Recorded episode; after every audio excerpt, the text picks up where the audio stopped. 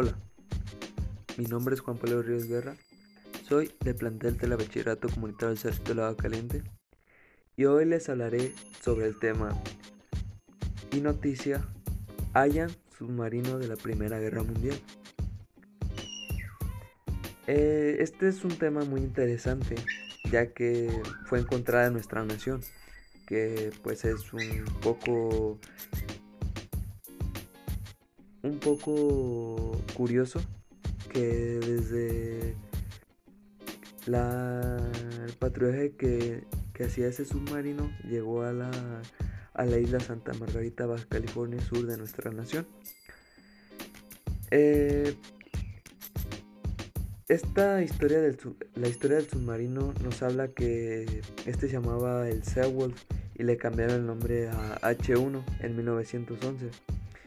Este es un submarino norteamericano que fue usado para el patrullaje de su costa atlántica de Long Island. Pero hubo un caso, es la historia de este submarino cuenta que el 6 de enero de 1920, junto con el H2, emprendían un, regreso a California, en la costa este. Eh, cruzaron el canal de Panamá y cuando anocheció, del 12 de marzo, los dos submarinos navegaban en aguas sudcalifornianas. Es por esto, este es la, el motivo por el que se encontraba en esa parte de nuestro país. Y pues se presentaron, se precipitaron tormentas y pues fue imposible maniobrar el H1 y cayó a 365 metros de la punta redonda en, en Isla Santa Margarita. El comandante que navegaba el submarino, James Webb, ordenó a la tripulación que abandonara la embarcación y que nadaran a las afueras de la playa. En la entre los submarinos que, se encontraban navegando los tripulantes eran 25 de ellos, incluidos pues el, el, comandante. Estos fueron vencidos por, las, por el mar y pues a 400 metros de distancia en medio de la oscuridad el H2 sí logró sí logró llegar a, a su lugar de destino pero esto esto fue lo que impidió ayudar al H1.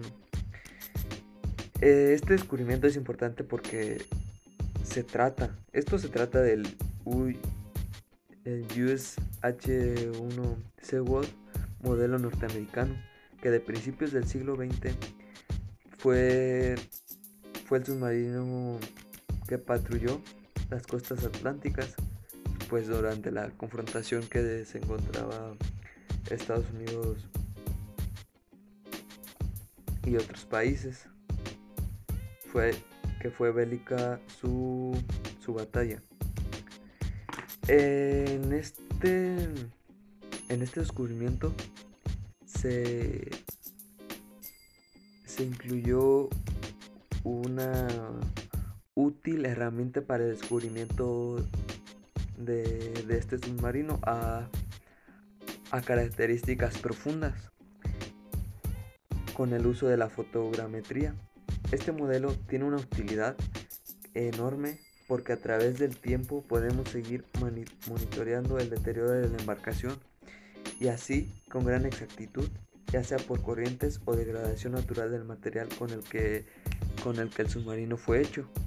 Es por esto que obtuvimos de, de principio a fin de todos los, los conocimientos y características del submarino a partir de la fotogrametría.